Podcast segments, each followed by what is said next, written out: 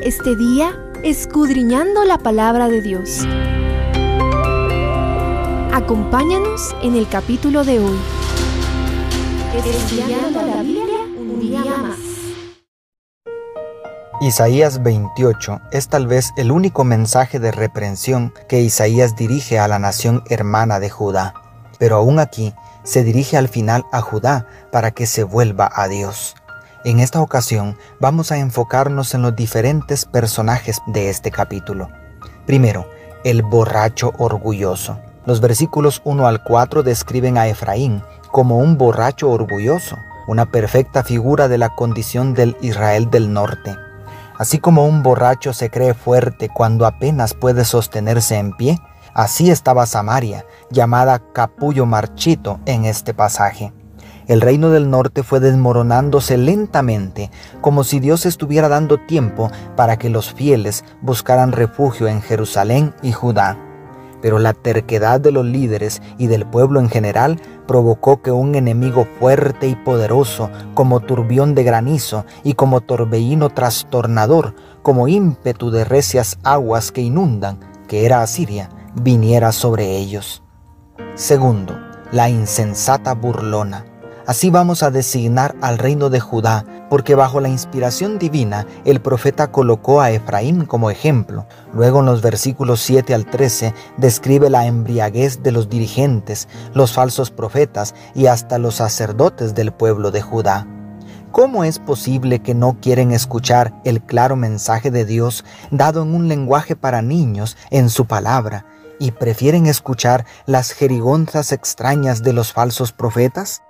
A esto los versos 14 al 22 agregan la insensatez de Judá al cerrar sus oídos y burlarse de las advertencias enviadas, alegando que han hecho pacto con la muerte y que su refugio de mentiras es suficiente para resistir la ira de Jehová por sus pecados.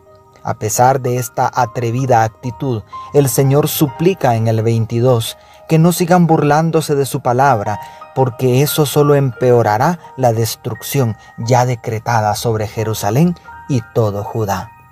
Y tercero, el agricultor sabio. Al ver cómo está siendo mal interpretada su misericordiosa paciencia, Yahvé se presenta a sí mismo en los versículos 23 al 29 como un agricultor que realiza su trabajo con sabiduría, tratando a cada cultivo como debe y realizando cada tarea a su tiempo.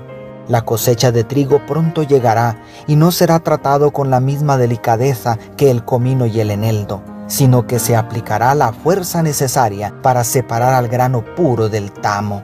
De esta manera, el rey de reyes se esfuerza por enseñarle a la terca Judá que su tiempo de gracia se está acabando, y cuando llegue el tiempo señalado, el Señor vendrá, como lo hizo contra los filisteos en el monte Perazim y contra los amorreos en Gabaón, vendrá para hacer algo extraño, vendrá para hacer algo poco común, porque insólita es la destrucción que permitirá Dios, cuyo carácter es amor. El enemigo está utilizando la misma estrategia de siempre. ¿Cómo es posible que seamos engañados? Se está anestesiando a la humanidad para que toda conciencia sea ahogada ante tanta iniquidad y de esta manera le dé completamente la espalda al Creador. Pero justo cuando digan paz y seguridad los hombres, entonces vendrá sobre ellos destrucción repentina como los dolores a la mujer encinta y no escaparán, dice otro profeta en Primera de Tesalonicenses 5:3. El Mesías vino a nacer en un pesebre para buscar y salvar lo que se había perdido, pero fue rechazado por sus propios hermanos judíos. ¿Qué será de esta generación cuando se manifieste en toda su gloria para pedir cuentas a quienes despreciaron una salvación tan grande comprada a precio de sangre? Si te sientes tentado o tentada a dudar de los juicios divinos, ve a Sodoma y Gomorra. Pregúntale a los antediluvianos, revisa la historia de la caída de Samaria y Judá. La aparente demora de Dios es solo porque te ama por lo tanto, si oyes hoy su voz, no endurezcas tu corazón. Vuélvete a mí, dice el Señor. ¿Aceptarás su llamado al arrepentimiento hoy? Dios te bendiga, tu pastor y amigo, Selvin Sosa.